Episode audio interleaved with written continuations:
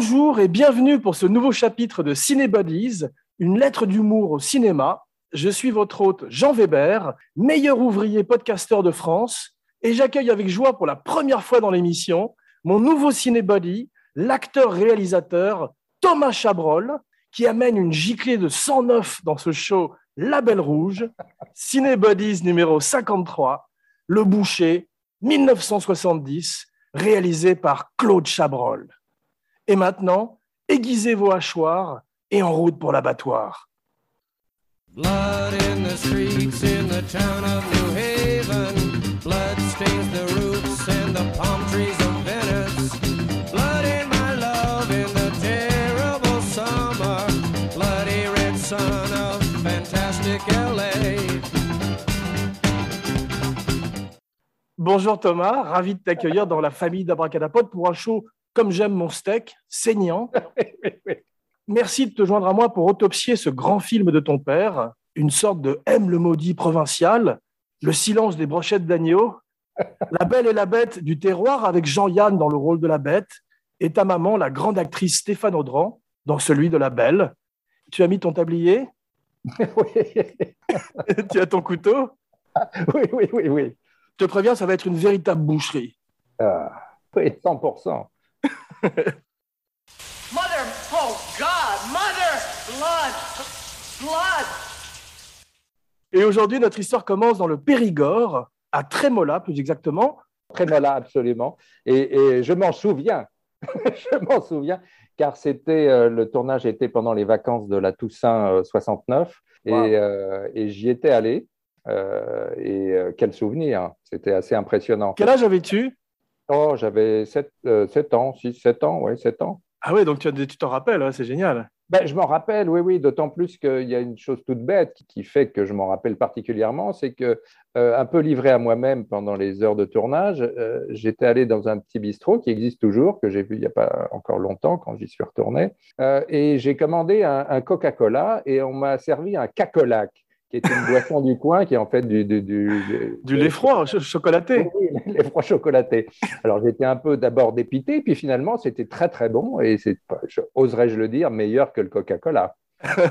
non, bravo. Je, je sais que les gens de Trémola parlent avec vous avec des trémolas dans la voix. Quand on voit, quand on voit sur YouTube les documentaires, vous avez été accueillis comme des rois dans cette, dans cette ville merveilleuse. Je salue d'ailleurs au passage les habitants de Trémola, s'ils nous écoutent.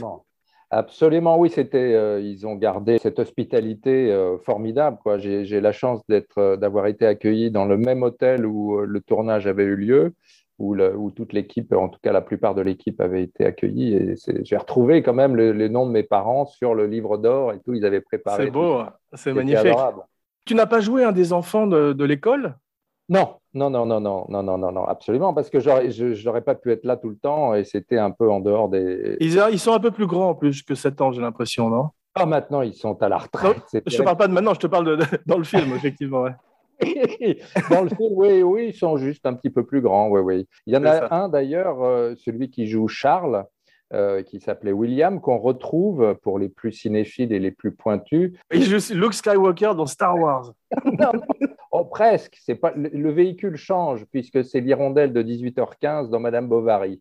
C'est un des, des clients et des, des passagers de cette hirondelle. Ah, c'est drôle, c'est beau, le, Voilà, le passage du temps, c'est magnifique.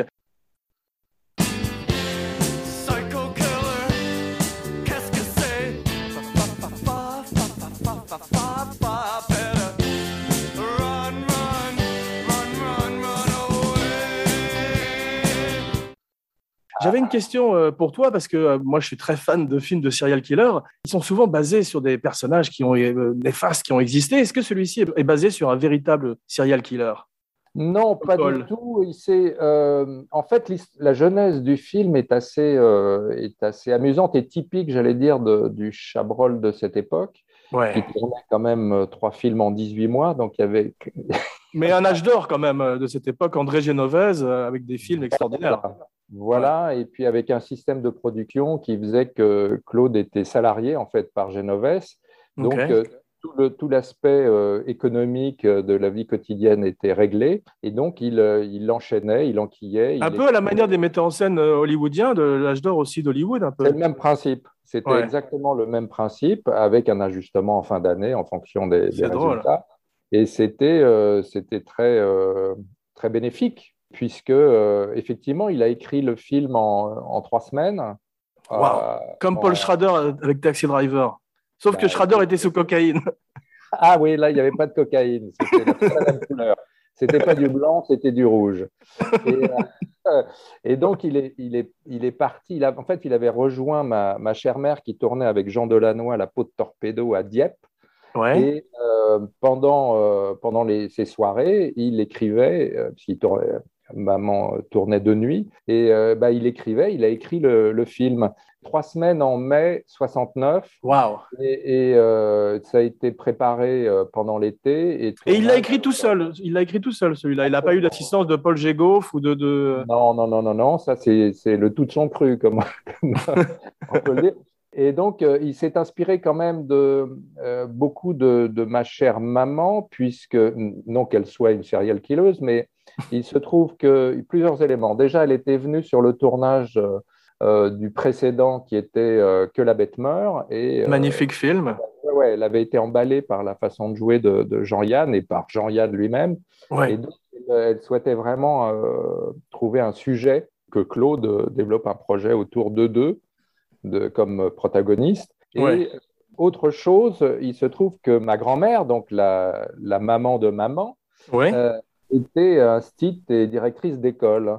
Donc on commence à se rapprocher un petit peu de, de Mademoiselle. Mademoiselle Hélène. Ouais. Il se trouve qu'elle avait renoncé, euh, elle, elle- elle n'avait pas voulu se remarier après le- la mort en fait de, de son mari qui était le, le père de, de maman, qui est mort, euh, elle était très jeune.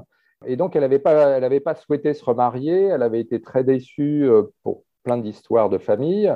Il se trouve que l'homme avait un double foyer, si j'ose dire, donc il avait la basse, mais qu'il entretenait son ancienne épouse et euh, sa nouvelle qui était ma grand-mère. Donc, euh, tout ça, ça, s'est révélé euh, au moment du, du décès de, de- de cet homme-là, Corneille Alphonse d'Acheville. Et, euh, et voilà, formidable.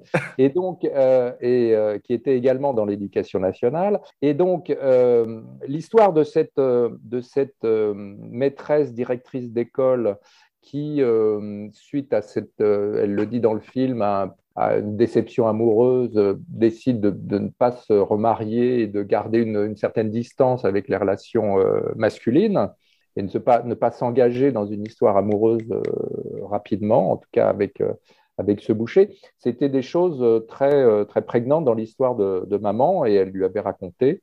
Intéressant.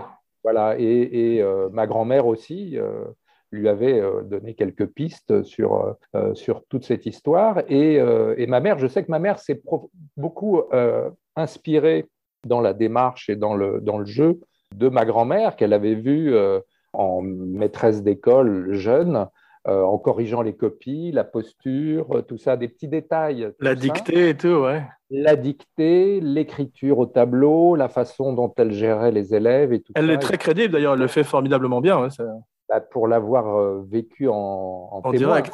Elle, Ouais, a- ouais. elle a été euh, l'élève de sa propre mère. Et euh, voilà, donc, euh, bon, euh, mis à part ça, euh, par rapport au serial killer, euh, je me souviens, enfin, il y, avait un, je sais que papa le connaissait bien, c'était un, un boucher qui était, euh, qui officiait euh, dans la région de Sardan, d'où, euh, où il a passé la, la guerre, en fait.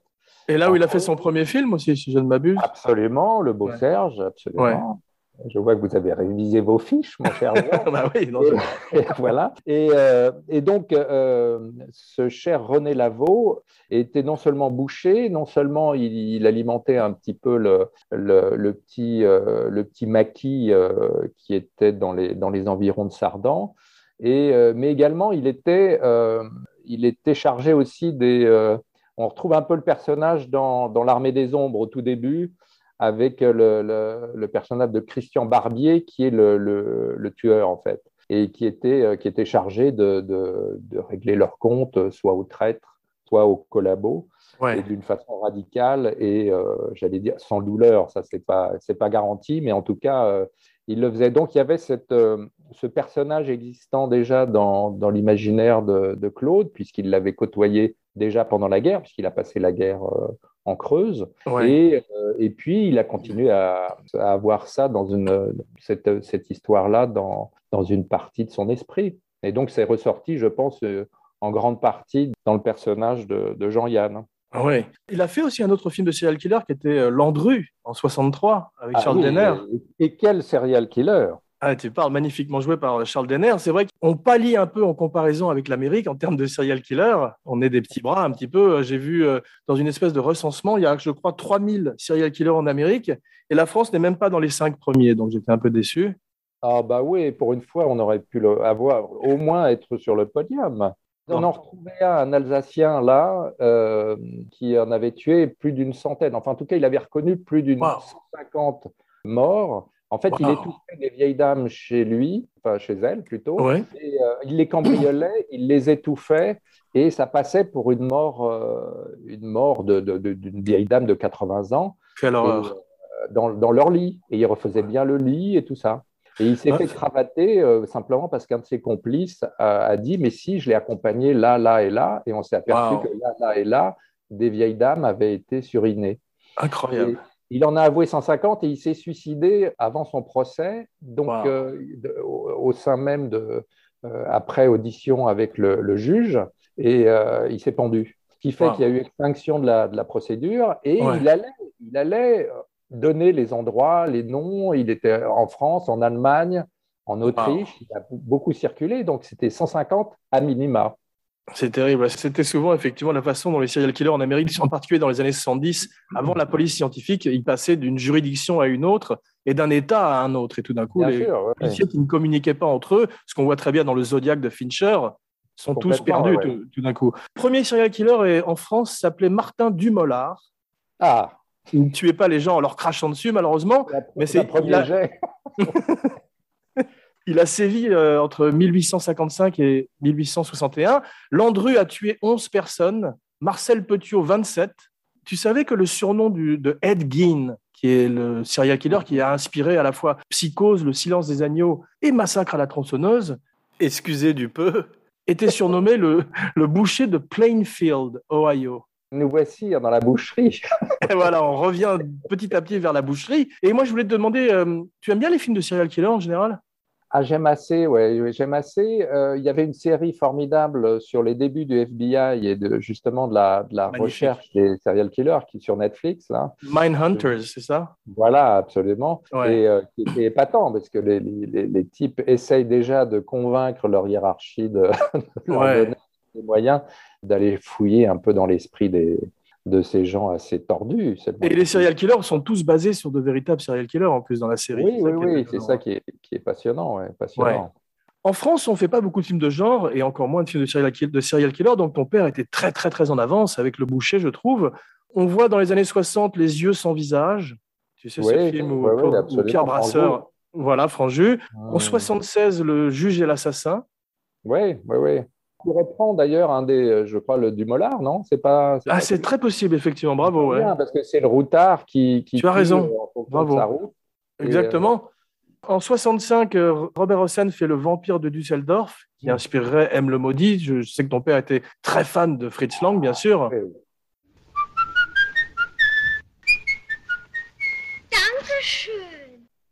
Euh, M ouais, en 90, ouais, ouais.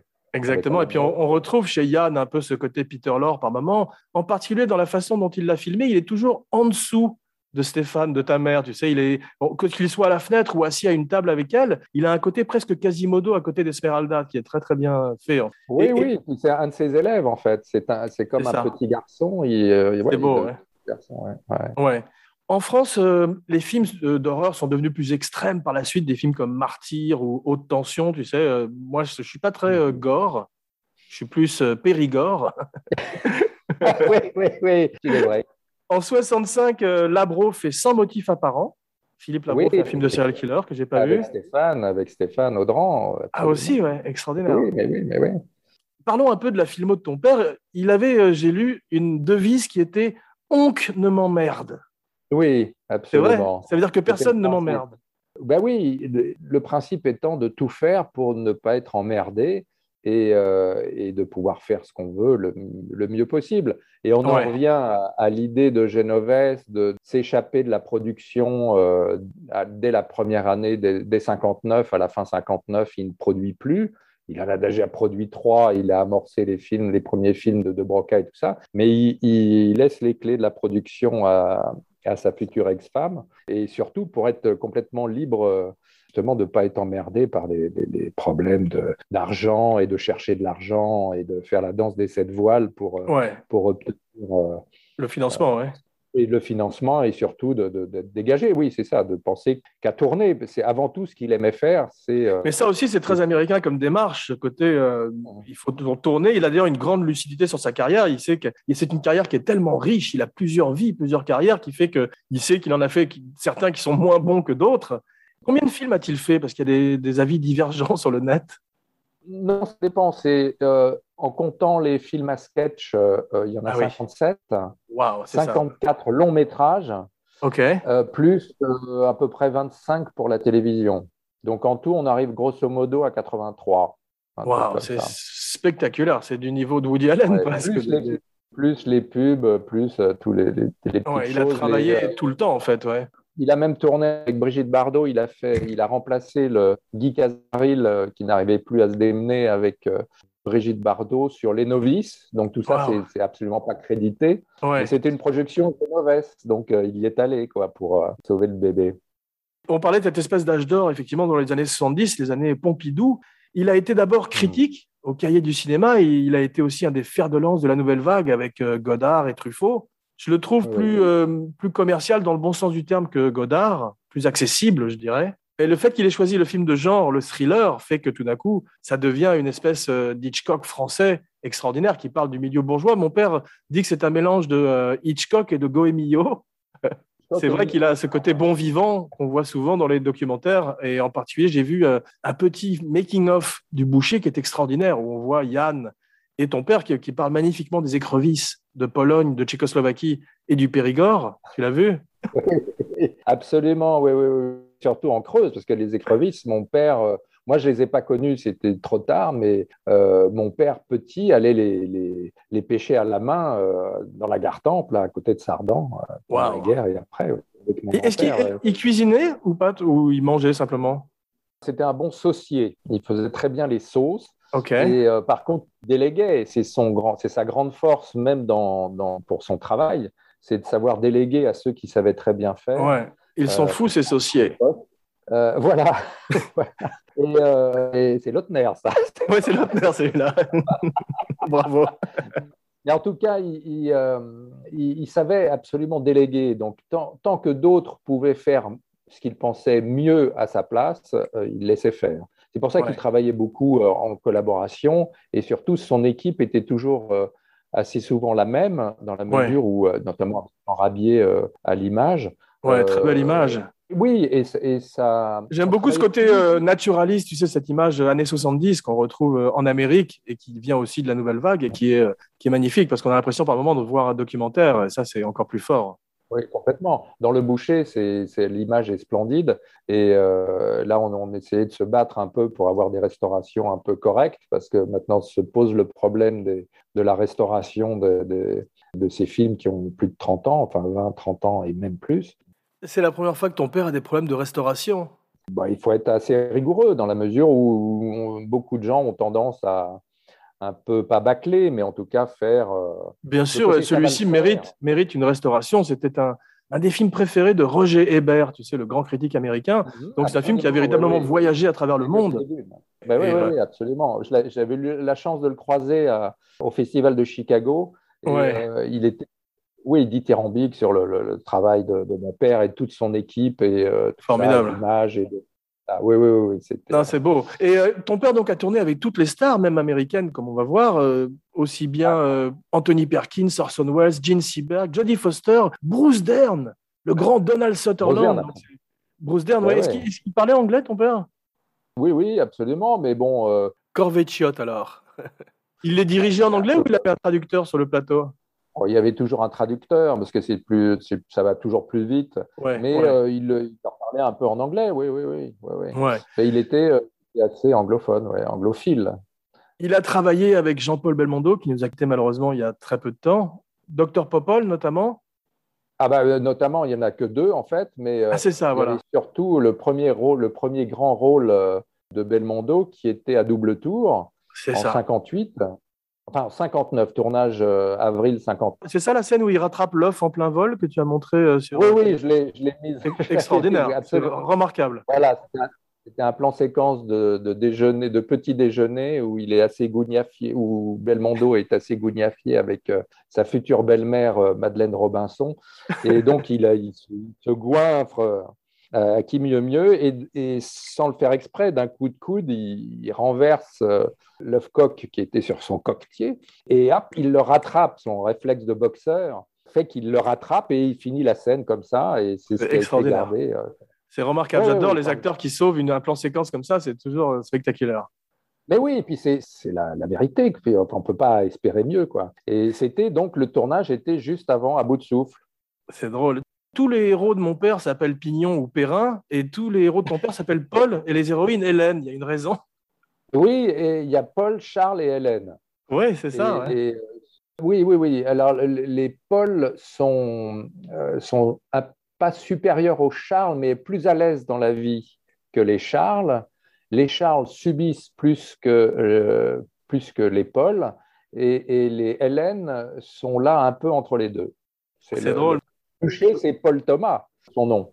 Ah, c'est Paul Thomas, exactement. Pas Paul Oui, Thomas oui. Anderson, ça c'est un autre. Non, non, non, non, non. Alors, est-ce que Paul Thomas Anderson s'appelle Paul Thomas parce que, parce que le boucher, allons savoir. Probablement. Mais, euh, je t'avais retrouvé une, une liste, alors je ne sais pas où je l'ai foutu, euh, une liste de, des, des 35 films que conseillait euh, Scorsese à un jeune étudiant en cinéma ou un jeune cinéphile. Ouais. Et donc le boucher, le boucher figurait euh, en Ah. bonne place. Génial. À propos de Paul, parlons un peu de Paul Gégoff, son scénariste pendant plein de films. Oui. Alors, apparemment, sa dernière phrase, c'était à une jeune, la jeune femme qui l'a tué, j'ai l'impression. Il a dit Tue-moi si tu veux, mais arrête de m'emmerder. Ben voilà, oncle ne m'emmerde, on en revient un peu. On en revient à. Ben oui, mais surtout ne pas se faire emmerder, quitte, Ouais. à, quitte à en crever. Quoi. Mais c'était un personnage terrible. étrange, si, j'ai l'impression, d'après les recherches que j'ai oui, faites. Oui, il, était assez extrême. Moi, j'ai le souvenir, je l'ai très bien connu, et, et Gégoff, il était, euh, il poussait le bouchon.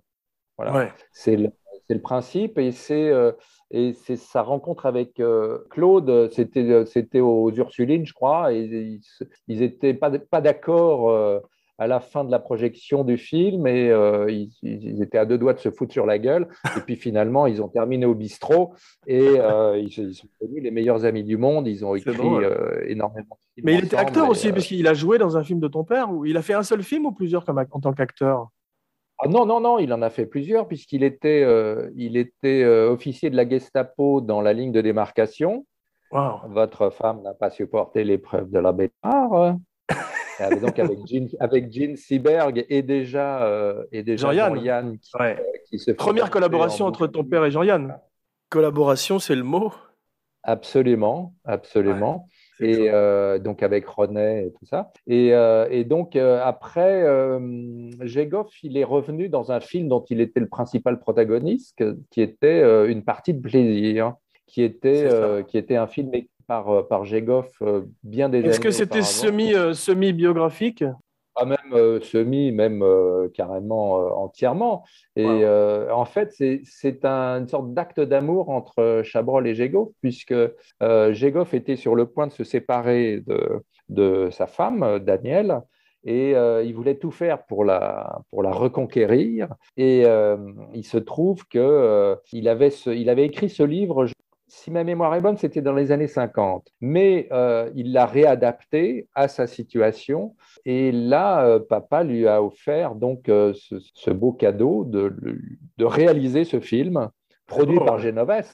Le seul problème, c'est que Gégoff a tenu à jouer son propre rôle et du coup Daniel a joué son, son propre rôle aussi et c'était Wow. assez, assez bizarre. Méta. Cette histoire racontant l'histoire d'un couple Mise en abîme, ouais mise en abîme et partant à volo et, euh, interprétée par les, les, vrais protagonistes. Ouais, euh, c'est assez rare dans l'histoire du cinéma.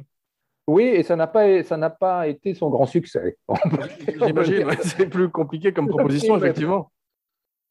60 000...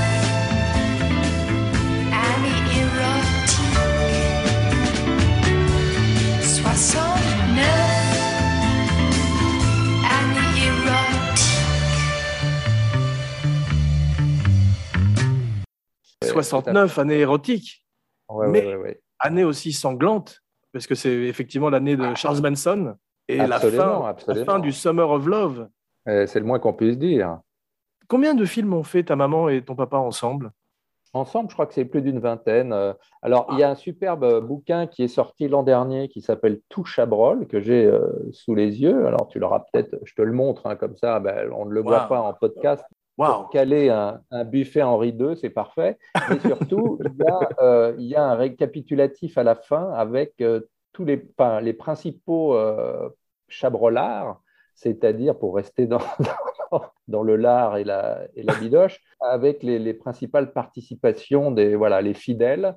Alors, Stéphane Audran, 23 films, 2 téléfilms, ce qui nous fait 25 en tout. Waouh Voilà.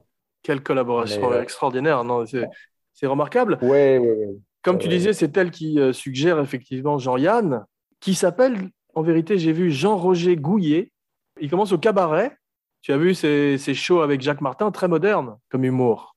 Absolument, je crois que c'était aux Trois Maillets. Et, C'est euh, et il, était, euh, il, il était venu, euh, je sais pas, pour, pour donner un coup de main à un moment donné. Et puis le, le, le taulier des Trois Maillets, je me souviens plus de son nom, euh, lui a dit de, de rester et de, de faire des trucs. Et ça, ça a démarré comme ça. ouais, ouais. C'est drôle. Mais il amène une modernité. Il a un côté un peu coluche avant l'heure. Et puis, il a une façon de, de débiter son texte qui est très moderne aussi, parce que très détendu. Et petit à petit, il devient réalisateur, acteur. Il devient une véritable star avec des films comme Nous ne vieillirons pas ensemble et les films de ton père extraordinaire dont tu as parlé, comme Que la bête meurt. Et euh, il part à Los Angeles aussi. Et petit à petit, sa carrière, euh, enfin, je suis moins fan de ses films de dernière époque comme metteur en scène, justement, les films qu'il a pu faire avec Coluche, comme Deux heures moins le quart avant Jésus-Christ. Je pense que le genre de la parodie, le spoof, comme on dit en Amérique, c'est pas très français. Mhm. Je sais pas ce que tu en penses.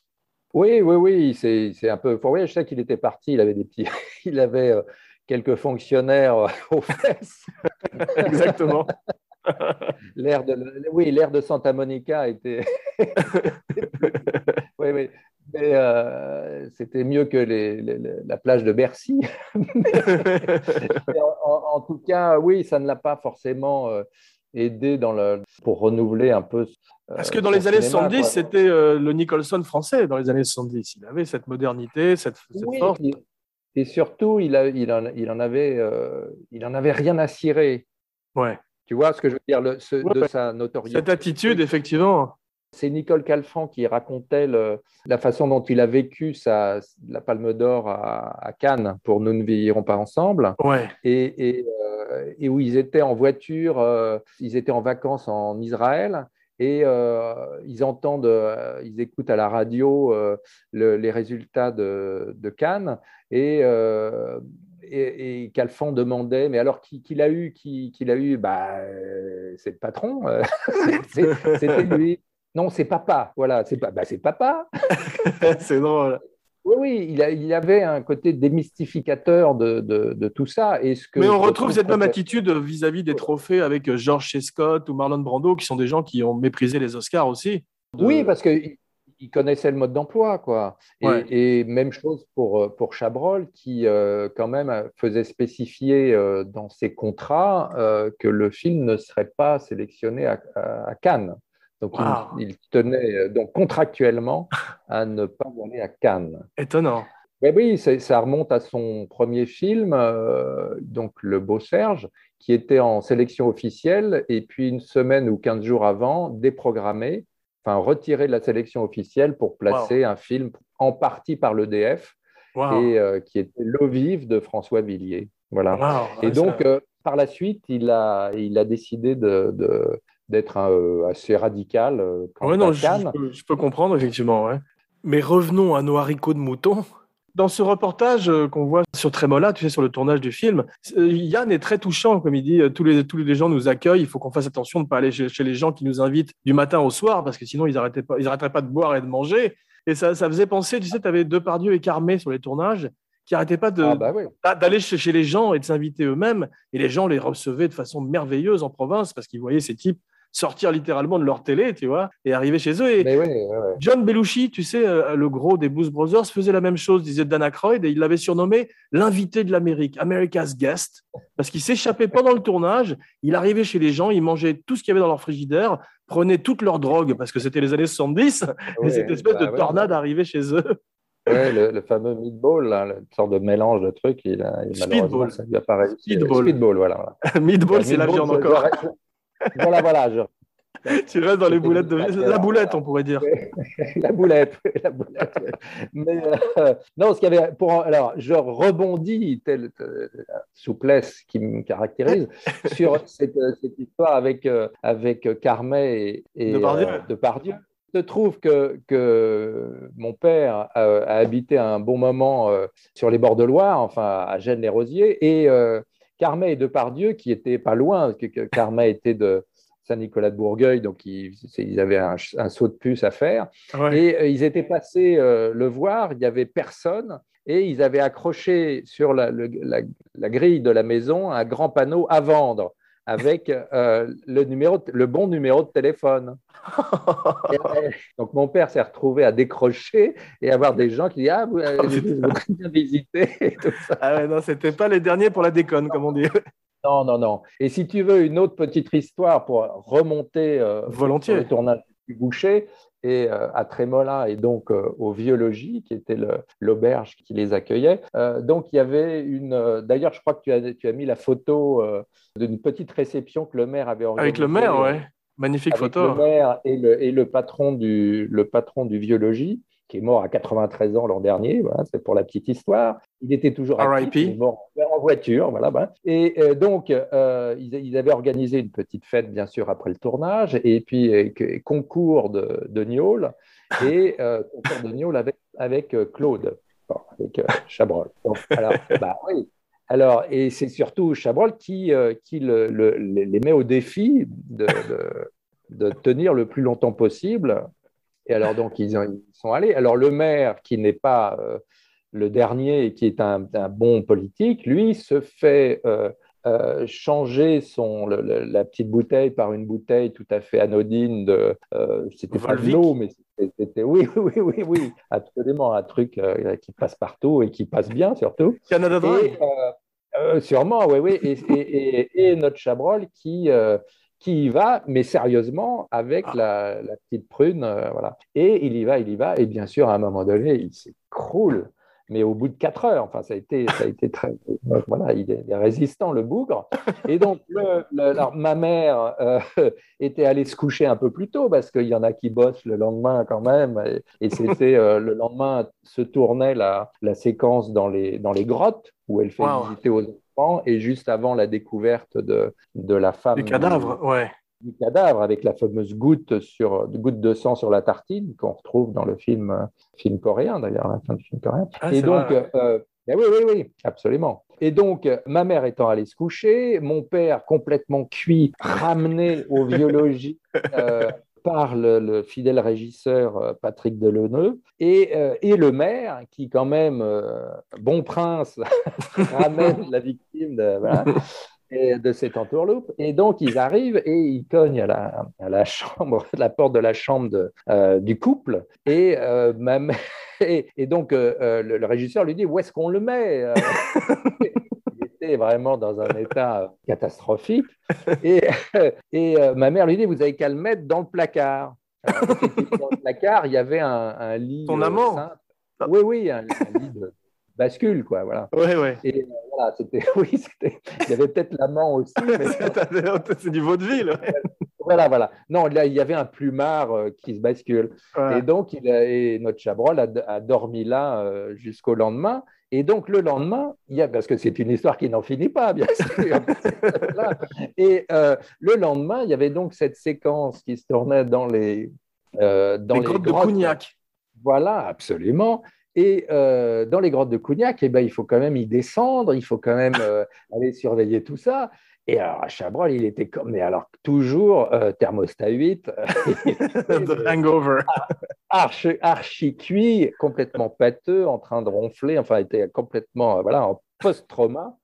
Et, euh, et finalement, bah, il est resté dans la 404, euh, en- il est resté en surface dans la 404 de l'assistant, qui était Pierre Gaucher, et euh, son fidèle Pierre Gaucher, puisqu'ils ont fait le service militaire ensemble. Wow. Et, euh, et donc, euh, voilà, oui, ça sert d'avoir des, des collaborateurs fidèles. Et, euh, et donc, il est resté dans la 404 de Pierre Gaucher en surface et Pierre Gaucher faisant le, le chameau coureur et Wow. en donnant les. les- les Et j'ai vu que c'était. Claude Zidi qui faisait le, le cadre. Absolument. Claude Zidi était au cadre. Et, Et à euh, propos de ce que tu viens de cette merveilleuse anecdote que tu viens de raconter, tu sais, sur IMDB, cette database euh, sur laquelle oui. on recense un peu toutes les anecdotes et toutes les trivia et toutes les informations sur les acteurs et les films, il y en a malheureusement très peu sur les films français. En Amérique, tu sais, il y a surtout les informations sur les films américains, mais il y en a quatre ou cinq sur le boucher, dont une où on dit qu'il était tellement bourré, c'est pas le boucher, c'est le bourré, à un moment, ton père, qu'on a été obligé de l'évacuer sur une brouette.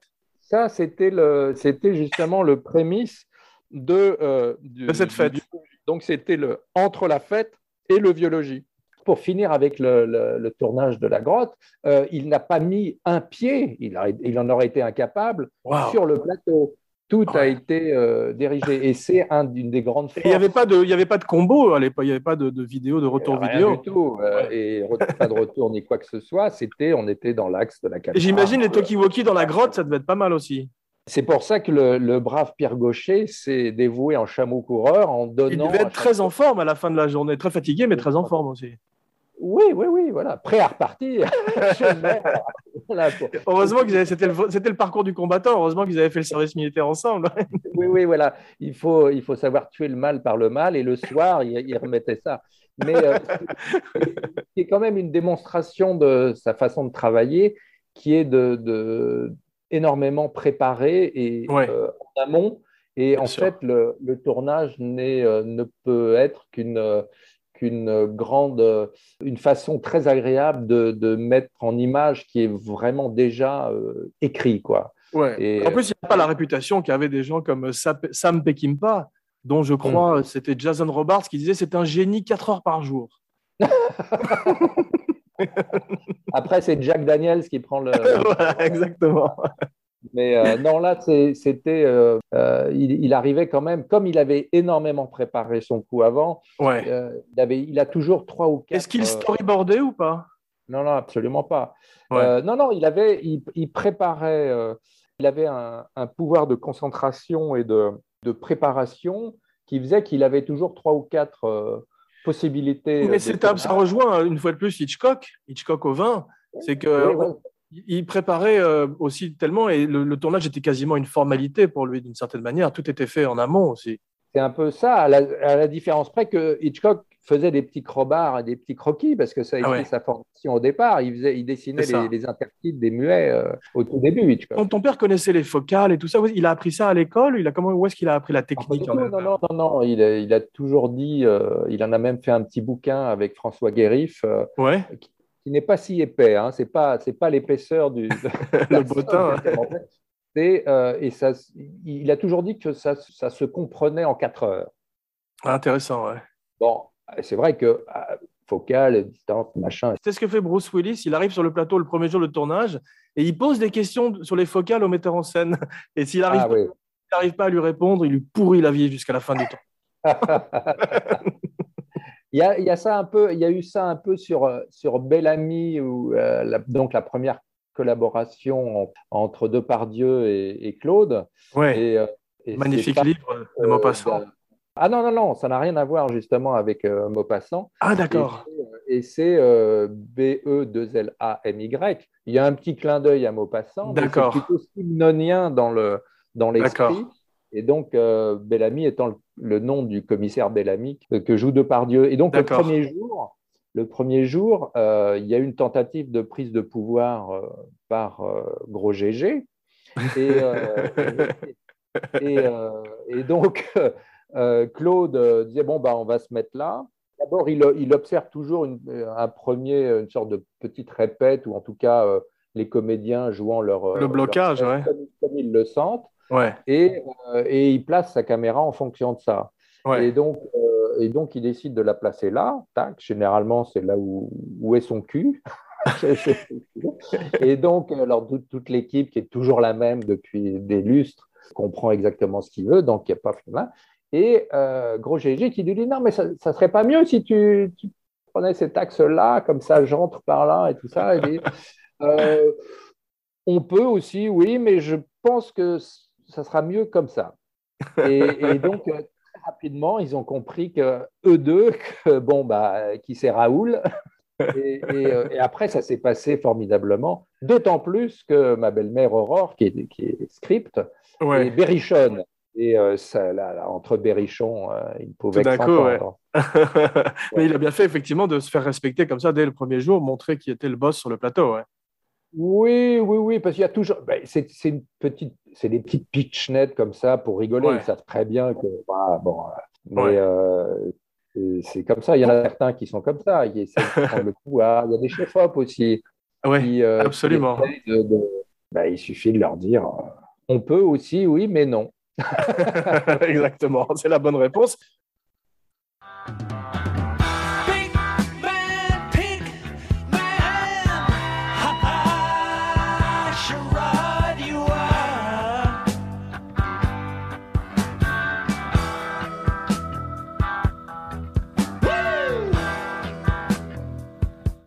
Pour revenir au boucher, le boucher est une figure mythique du cinéma. On se rappelle euh, de l'assassin de boucher qui était euh, Barrault, Jean-Louis Barrault, tu te rappelles, euh, dans Drôle de drame, qui tuait les bouchers. Absolument.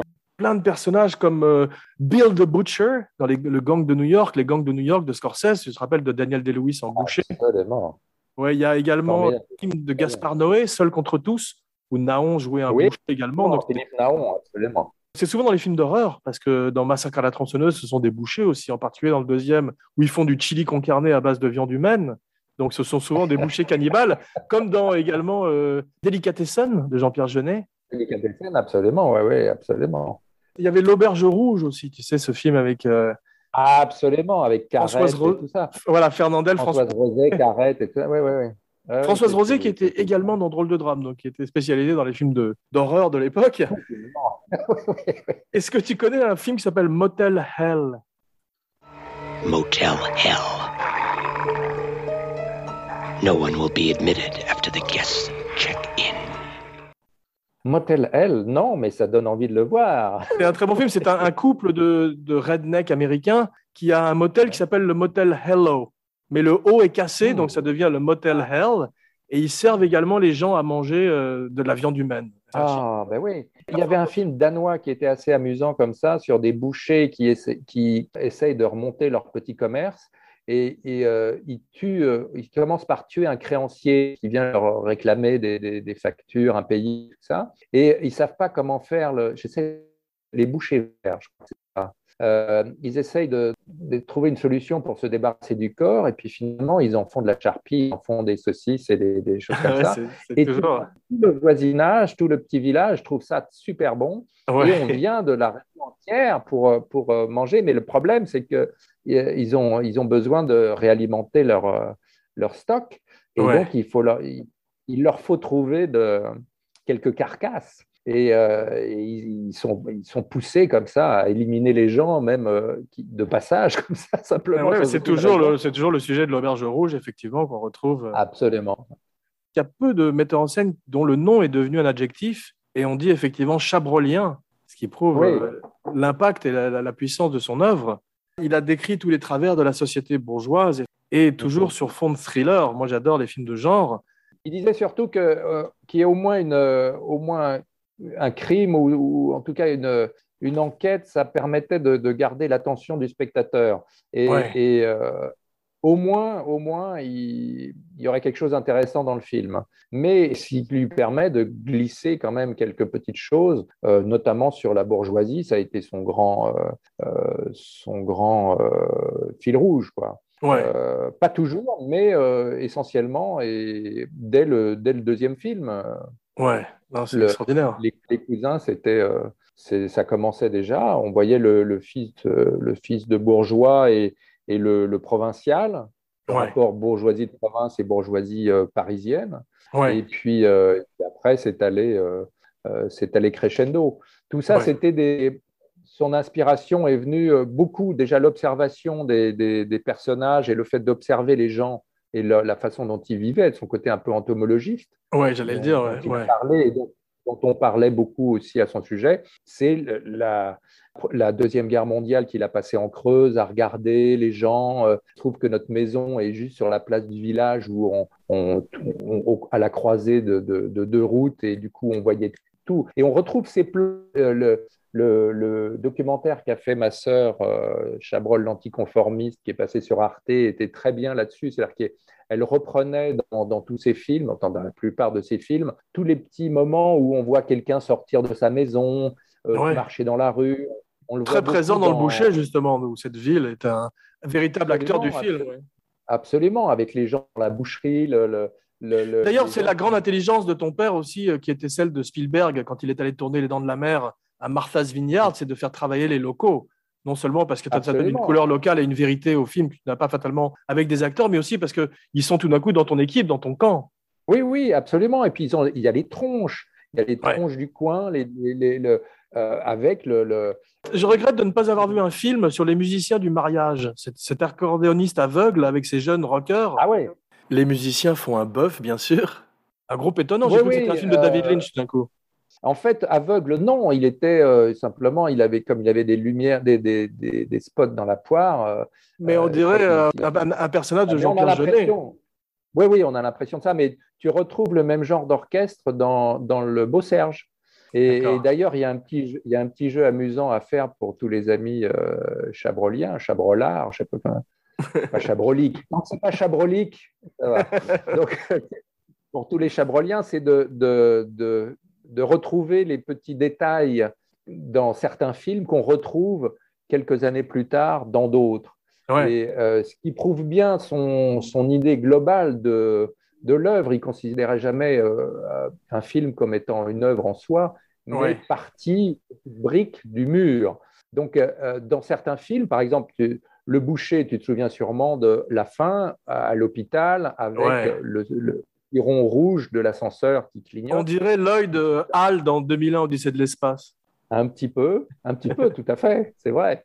Effectivement, il y a cet œil qui te regarde, et puis c'est aussi le, le battement du cœur et qui finit par, euh, par C'est s'arrêter. magnifique. ouais. Et, et- et cette petite image toute simple, on la retrouve dans un film à sketch euh, trois ans avant, qui était La Muette, où il y a effectivement Stéphane Audran qui, qui meurt, son enfant qui a des écouteurs, un peu comme nous en ce moment, et, et, euh, qui ne t'entend pas agoniser. Et on voit simplement ce petit euh, clignotement du, du Ah ouais, mais ce sont des images qui reviennent, comme on peut voir ça chez De Palma ou chez Hitchcock, effectivement, où tu as des, des motifs qui reviennent. Ouais. Oui, absolument.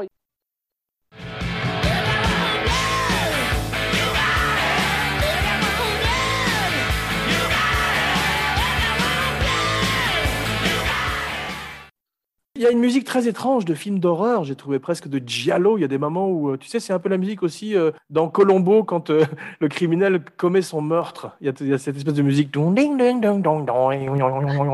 C'est peut-être très ésotérique presque. Absolument. C'est étonnant d'avoir. C'est très moderne, de c'est très atonal. Bah ouais, ouais, ouais. C'était, je crois que c'était de la dodécaphonie. Hein. C'était, euh, il, Ah, voilà. il avait beaucoup travaillé ça. La musique, surtout à la fin, quand on voit les deux phares de la deux chevaux. avec, Alors ça, euh, ça, ça, Eloane. ça renforce le côté onirique et presque cauchemardesque. Et euh, c'est très ouais. moderne, je trouve. Oui, oui, oui. Le film en lui-même est très euh, est- stylisé au maximum. C'est-à-dire, on voit, il n'y a pas de- de charcutage, Dommage pour un boucher. On voit pas de, de tronçonneuse ou de. Non, à part cette scène de, de- de- où, où on découvre ce cadavre euh, au sortir de la grotte, où le sang est assez Oui, bien fait d'ailleurs. En encore, général, hein. en général, ce sang des années 70 est un peu orange, ou celui-là est plutôt bien fait. Ben, c'est sûr. Alors, on, on en revient aux restaurations, parce qu'on avait vu une première restauration du film en 2016, projection sur grand écran, et là, euh, ma foi, le- le- l'ayant droit euh, avait jugé bon de restaurer ça un peu à la truelle, et tous Mm. les, les pullovers des enfants étaient rouges, tous les volets étaient rouges, et le sang était une sorte de, de dégoulinade de, de- de jus de tomate. Enfin, il y avait un, un rendu qui était vraiment un peu limite. Ouais. Et donc, euh, il a dû revoir sa copie. Mais effectivement, le- il n'y a que, en fait, de sang, on ne voit que ces quelques gouttes sur une tartine.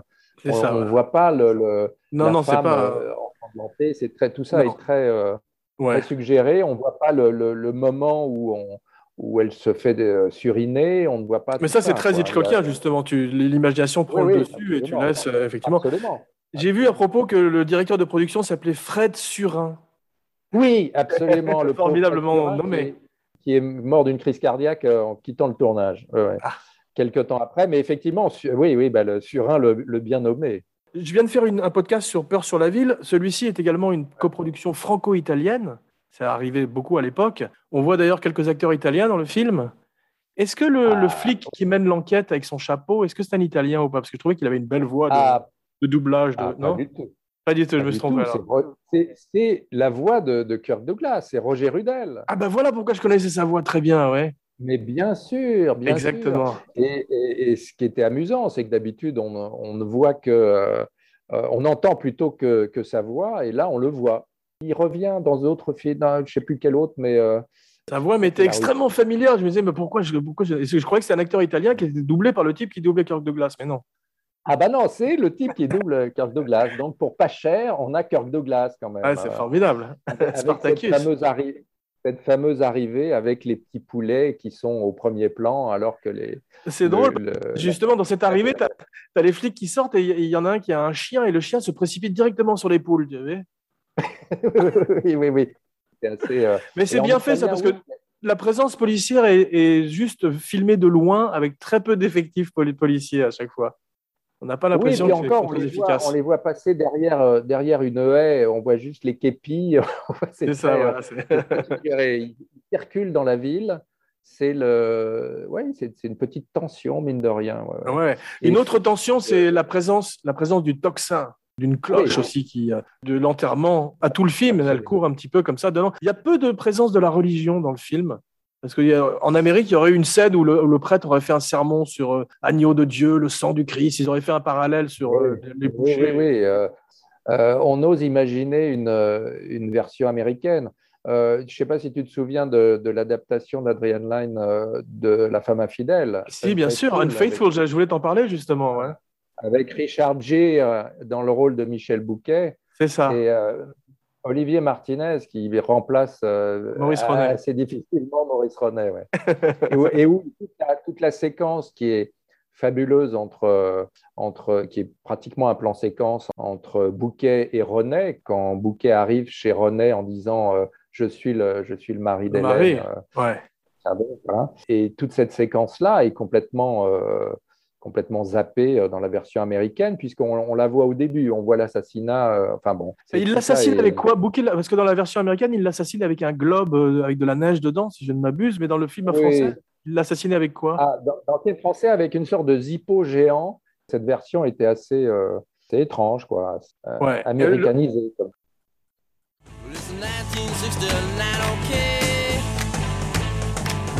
Well, another year for me and you. Another year with nothing to do. Le film commence sur l'eau et termine sur l'eau, un petit peu comme Délivrance. C'est la Dordogne, j'imagine? Oui, absolument. Et c'est magnifique. fait, euh, Ouais. le 5 de la Dordogne, ouais, ouais. Et, euh, le troisième plan du film, c'est des pâtissiers qui amènent leur dessert. C'est beau, ça, les pâtissiers locaux. Est-ce que l'adjoint, l'assistant de le commis boucher de Jean-Yann est un acteur ou un vrai boucher? Ah non, non, c'était c'était le boucher euh, qui, qui Ah, Parce que j'ai a trouvé qu'il coupait remarquablement bien la viande, effectivement, dans le documentaire. Euh, Yann aussi, apparemment, Yann a dû se préparer, j'imagine. Il paraît qu'il coupait beaucoup d'escalopes. À genoux, escalope. Absolument, il s'est il s'est entraîné. Et euh, la plupart, d'ailleurs, le film est dédié aux habitants de Trémola. hein. C'est ça, j'ai vu ça également. ouais. Donc, il y, a, il y a une importance, euh, et surtout pendant le mariage, la, la- la façon dont le mariage a été tourné, euh, où ils ont effectivement, ils ont été, des caméras étaient là et ils, ont les, ils ont laissé rouler, quoi. Ouais, c'est ça, ouais. Les gens ont picolé, ils ont le- la, la viande et la, la nourriture étaient là. Mais ça, ce Euh, côté justement naturaliste qu'on voit dans, tu sais, le mariage du parrain ou dans euh, The Deer Hunter. Ouais. Tu sais, le voyage au bout de l'enfer, ça commence pour- sur un mariage aussi, ouais. Complètement, complètement. Et, euh, et ce qui était assez, assez touchant, c'est que, alors déjà, les protagonistes qu'on voit au mariage, on les retrouve à l'enterrement. Ça, c'est... Et il y avait aussi le, le, le buzo du village qu'on voit porter le, justement le, je sais pas comment ça s'appelle, le, le, grand manche avec la croix. Là. Je suis pas, je suis Ouais. je suis pas très inquiet, mais au moment de l'enterrement. Ouais, je vois, ouais, ouais. et, Le euh, crucifix? le, voilà, le crucifix euh, sur une grande. euh, enfin, voilà. Et le buzo était, euh, était partie intégrante de l'équipe. Quoi. Ils, tout le monde euh, Ouais. passait du temps avec lui, euh, faisait des promenades avec lui. euh, Ouais. et c'était, Mais ça donne une euh, vérité au film. Ça m'a fait penser aussi au film tchèque, la période tchèque de Milos Forman, tu sais, au Feu les pompiers, où, Ouais. où tu Ah avais oui. cette ambiance de village, où les amours d'une blonde. des pompiers, toute la, toute la séquence de, de petites fêtes, euh, tout ça, d'élections, là, c'est, Exactement. J- J'ai une question. euh, Comment ça se fait que Popol n'ait pas l'accent de la région? Bon, il est parti 15, 15 ans euh, en Indochine et au- en Algérie, mais il a perdu son accent? Oui, mais enfin bon. euh, je Tu me diras, je préfère, je préfère plutôt que Joriane jouant comme ça. Oui, oui. euh, alors, euh, Elle n'a pas d'accent, mais elle, elle vient, elle, elle n'est pas du village. Elle est venue. à- non, non, elle est plutôt parisienne. C'est ça, Et voilà.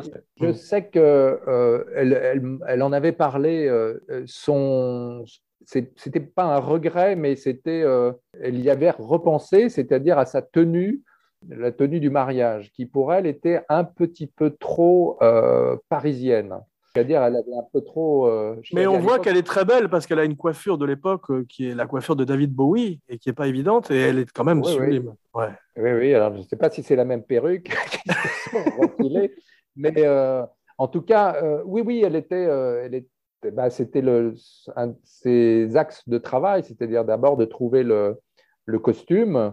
Ouais. C'est pour ça qu'elle a, elle a travaillé beaucoup là. En l'occurrence, c'était Maurice Albrecht qui a déjà sur la, depuis La femme infidèle travaillé avec, euh, avec euh, Stéphane pour les costumes. Ouais. Et donc, elle avait ce, ce regret pour, pour cette robe qui lui paraissait un peu trop parisienne, un peu trop chic pour Ouais. euh, une institutrice de, de, de Dordogne. En même temps, c'est peut-être un clin d'œil à son passé, justement, de parisienne et de ce qu'elle a laissé derrière. euh.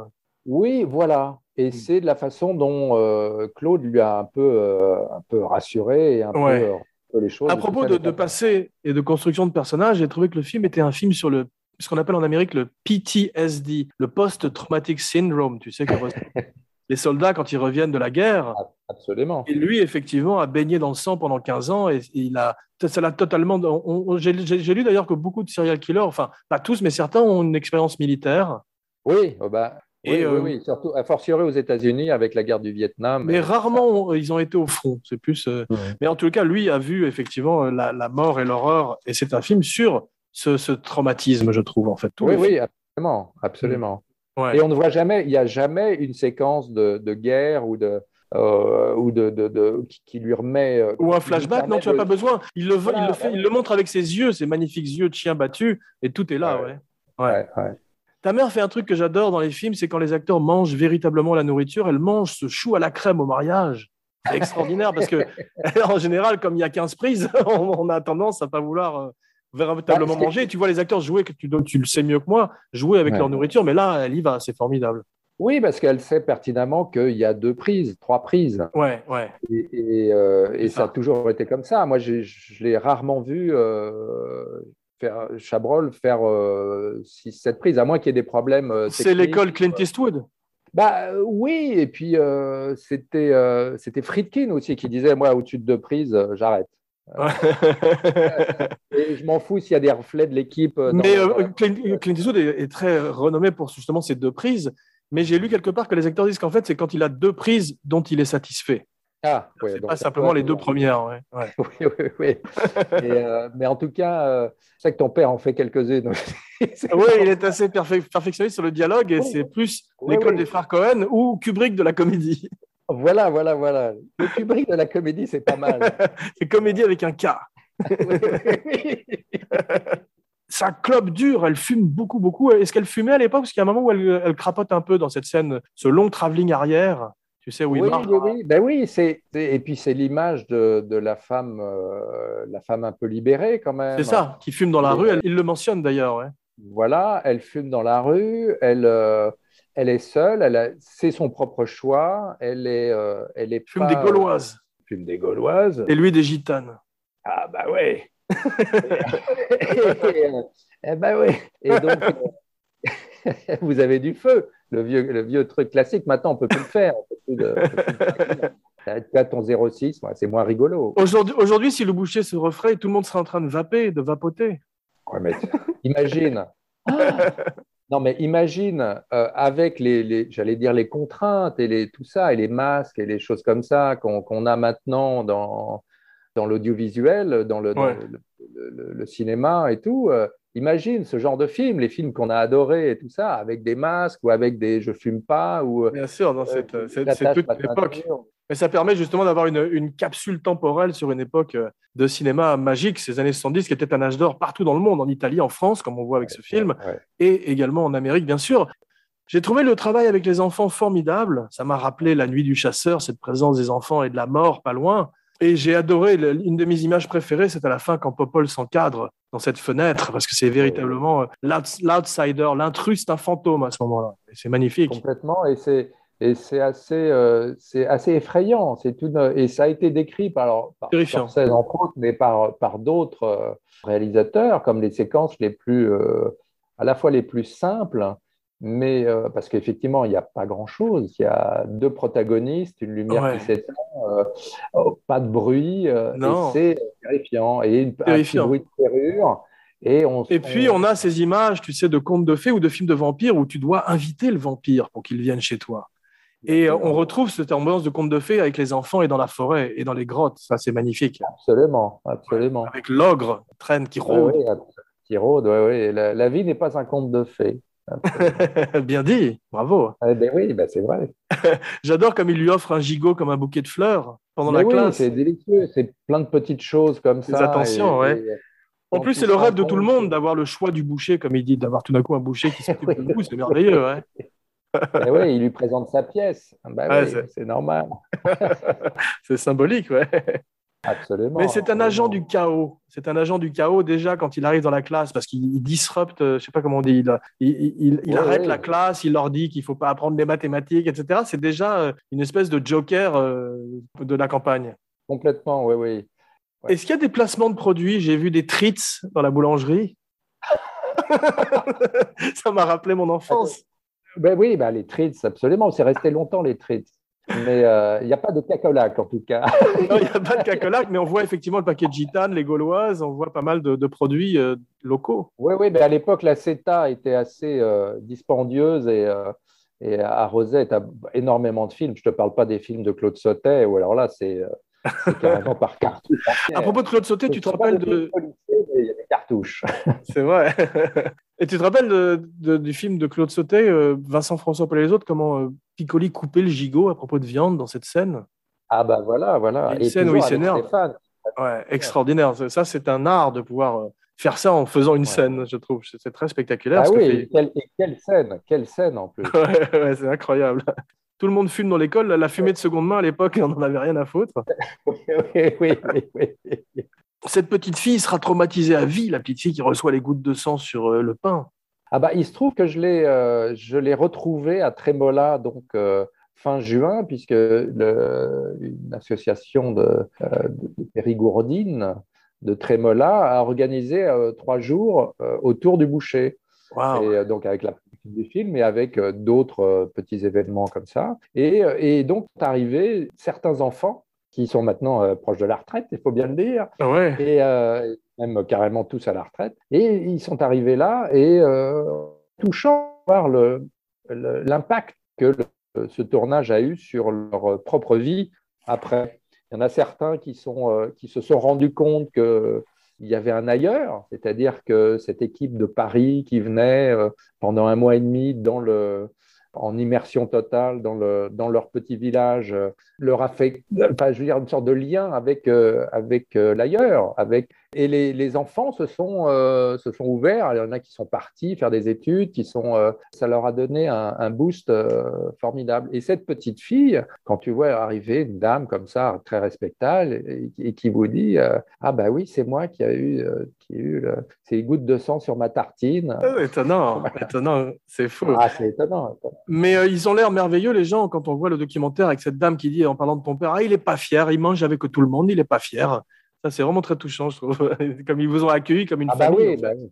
Tous les films devraient se tourner à Trémola. Les Marvel, les Star Wars. Mais complètement. Et puis surtout le fait que, que, les, que toute l'équipe soit euh, logée dans le village euh, tienne à être euh, au plus près Ouais. et surtout Formidable. pour participer et pas, pas, faire le, pas faire le pharaon quand il s'agit Ouais. de boire un coup et tout ça. Non, c'est vrai, ouais. C'était très moderne, la scène où elle fait du yoga, elle médite pour se calmer. Ça, on voyait ça Oui, rarement dans le cinéma français. C'est des, des choses que, que maman a apportées aussi au personnage parce que Ah ouais. effectivement, elle, était, elle a toujours été très yoga. Euh, C'était pas dans le scénario, ça, donc c'est une idée de- d'elle. Si, si, c'était dans le scénario, mais euh, Ça venait de son mode de vie à elle, ouais. Le- le- oui, absolument. C'était le, le, scénario a été écrit euh, à côté d'elle, quoi, presque. Ouais, en- bien sûr, rapidement. Donc, euh, il s'est beaucoup inspiré de beaucoup de J'aime beaucoup la scène où il mange des cerises à l'eau de vie aussi, parce que là aussi, une fois de plus, il les mange réellement. Ah oui, des vraies cerises et de, de, de, de l'eau de vie. Ouais, ouais, non, bien sûr, il y a plus, là, il y a eu plus de deux prises. Ah non, moi, tu me dis, il n'y a jamais plus de, prises, il n'y a jamais pas beaucoup de prises. Ah bah non, non, non, le bocal est raccord. Quand il repeint et qu'il chante Capri Petite Île, cette chanson de Dominique Zardi, Et alors, la chanson était amusante puisqu'elle a été euh, chantée pendant le mariage déjà euh, bien sûr. au, au départ. euh, Antonio Passalia, alors tu parlais d'acteur italien. Voilà, lui, il est- il est très, très nettement italien, effectivement, ouais. très nettement sicilien. Et, euh, et donc, euh, il chante d'une façon merveilleuse cette, cette chanson, Capri Petite Île, tu berces mon cœur, Capri Petite Île, etc. etc. Re- reprenons tous en cœur.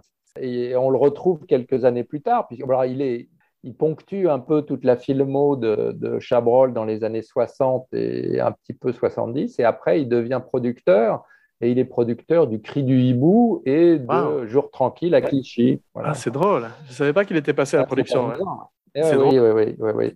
Voilà. Et sinon, il y a une- alors je peux maintenant il y a prescription. Je peux raconter une petite anecdote qui m'a été rapportée euh, donc à Trémola Ouais. sur Jean-Yann, donc euh, euh, qui était là et qui euh, donc sa- femme arrive prend, le taxi de la gare et arrive en bas de l'hôtel du biologie et, et bah, il se trouve que je- Jean-Yann faisait affaire avec la pharmacienne et, et donc le temps que le taxi arrive avec Madame Yann de l'époque en bas, euh, la pharmacienne saute par, par la fenêtre et se rebarre. Et euh, voilà, enfin tout ça, c'est des petites, euh, des petites anecdotes. Moi, j'ai Ah fait, oui, bah j'ai- oui. j'ai fait inconsciemment peut-être un film euh, sur un serial killer qui est un autre corps de métier qui s'appelait Le pharmacien de garde, qui est peut-être un hommage au film de ton père quelque part. Ton grand-père était pharmacien d'ailleurs, j'ai lu. Absolument, absolument. Yves Chabrol et son, son père à lui, donc le grand-père, donc mon arrière-grand-père, était également pharmacien. Et papa a fait quatre années de première année de pharmacie. C'est ça. Et mon père a fait quatre années de médecine aussi. Ah bah voilà. Et je crois qu'il en a redoublé deux. oui, oui, c'est ça. J'ai bien des Que. Popol est le, le même cran d'arrêt que Robert Mitchum dans La Nuit du, ch- du chasseur dont on parlait précédemment. Et, Ah, euh, ça, je, ça, je ne sais pas si c'est volontaire ou pas, mais en Mais c'est beau, non, tu te euh, rappelles, il y a une scène dans La Nuit du chasseur où il, il va dans un cabaret de striptease oui, et il a son poignard dans la poche et il l'ouvre, perçant sa poche comme une espèce d'érection euh, mortelle. Et il y a un peu ça aussi dans, dans le boucher. Il faut pas retirer un couteau quand il est enfoncé dans un ventre, non En général? Bah oui, ça déclenche les hémorragies et tout ça. Parce que, Ah ouais, c'est comme c'est sur le robinet. euh, Elle ne ouais, sait pas, elle bah est oui. institutrice, ouais. oui, et puis lui euh, a pas envie spécialement euh, euh, qu'elle euh, le maintienne en vie, quoi. Ouais. Mais il se euh, fait véritablement harakiri devant elle, en fait. Mais oui, c'est ça, ouais. Ouais, ouais. Ouais. C'est fou, hein Oui, absolument. C'est le seul moyen de s'en sortir. Ouais. Il joue très très bien d'ailleurs. Et en fait, comment tu expliques cette fin où elle l'embrasse? Il y a aussi ce côté conte de fées où, elle- où la princesse embrasse l'ogre, mais il se transforme pas. Bah, c'est compliqué. Euh, euh, je, je suis un peu mal placé pour le, essayer de décortiquer tout ça, mais je crois que Ouais. c'était assez, assez simple. parce que, euh, elle est quand même séduite par lui. Elle sait que c'est euh, c'est indirectement le baiser de la mort, puisque euh, effectivement, elle sait qu'il ne va pas survivre. Ouais. Et, euh, Mais moi, et je trouve que c'est comme une sainte, un petit peu. Elle est un peu comme une sainte qui offre à ce type un dernier moment d'amour, en fait. Oui, c'est ça. Et oui, oui, oui, tout à fait, tout à fait. Moi, j'ai toujours été fasciné parce que je l'avais vu très petit. Je l'ai vu en 70, ce film. Et j'étais ouais. vraiment, c'est un choc hein, pour un gamin de 7-8 ans. C'est violent. et, ouais. euh, ouais, et puis, euh, et puis la- surtout la, la- la pâleur de Yann. Ouais. Il, il a une, sorte de tête de veau, enfin un truc comme on, on en voit sur les épaules de, de Boucher, tu vois. C'est vrai, fin, est tu as raison. sang, il est complètement luisant un peu de, de sueur. Ouais. Et euh, c'était assez, euh, assez fascinant. Et, Bon. et, euh, pour que voir ma mère embrasser cette, cette tête de veau, c'était euh, c'était Ouais. très impressionnant.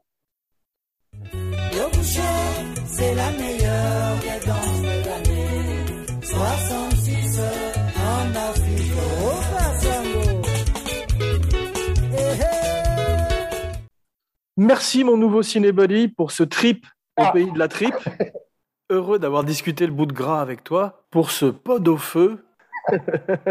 la porte d'Abracadapod est désormais grande ouverte et tu reviens quand tu veux, avec ou sans gigot d'agneau.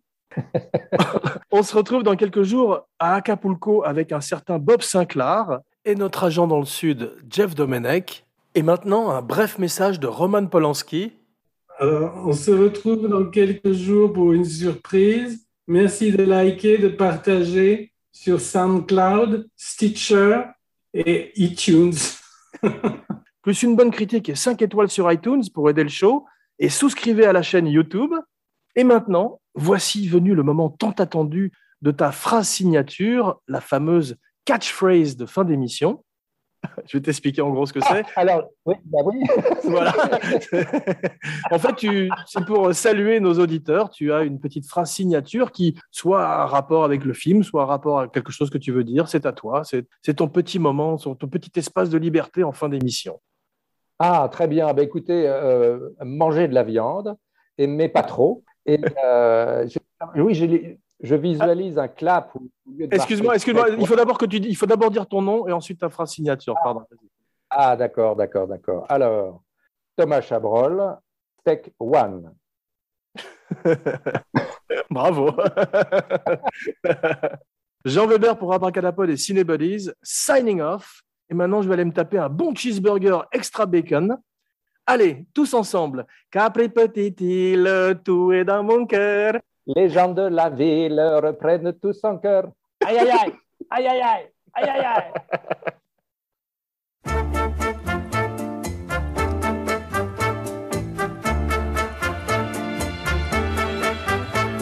J'aurais tant voulu être fonctionnaire.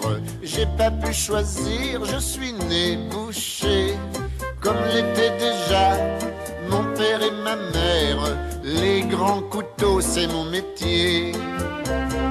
Oh, ma mère, que m'as-tu appris à faire des misères, même le vendredi? Oh, ma mère, que m'as-tu appris à faire des misères au fils des brebis? J'ai du pot au feu, une langue fine, un peu de poitrine, un filet mignon. J'ai ma femme aussi, mais elle me chagrine avec ses clins d'œil aux garçons. Oh ma mère, que m'as-tu appris sur terre à me faire toujours du souci? Oh ma mère, que m'as-tu appris à tout laisser faire dans ma boucherie? Un jour, si j'osais, pour punir ma femme, j'irais dans le cœur de ce polisson. De garçon boucher, enfoncer ma lame, de haut en bas jusqu'au rognon. Oh ma mère, que m'as-tu appris à faire des colères le jour et la nuit? Oh ma mère, que m'as-tu appris à être sanguinaire avec les amis? Oh ma mère, y a ma femme qui rit, car je n'ose pas me servir de mon outil.